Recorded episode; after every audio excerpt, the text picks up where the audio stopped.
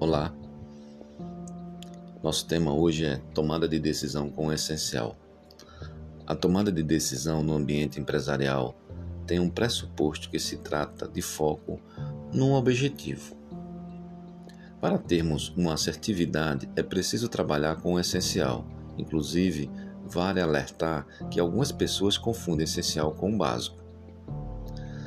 Identificando fatores críticos, determinando a linha de corte desses fatores e com monitoramento através das métricas, aplicando o limite de tempo, já que a tomada de decisão requer de certa forma agilidade em detrimento da movimentação das outras partes, por exemplo, setores internos que serão afetados ou expansão da concorrência, podemos é, utilizar da técnica SMART separando as prioridades e quantificando através da compilação de dados.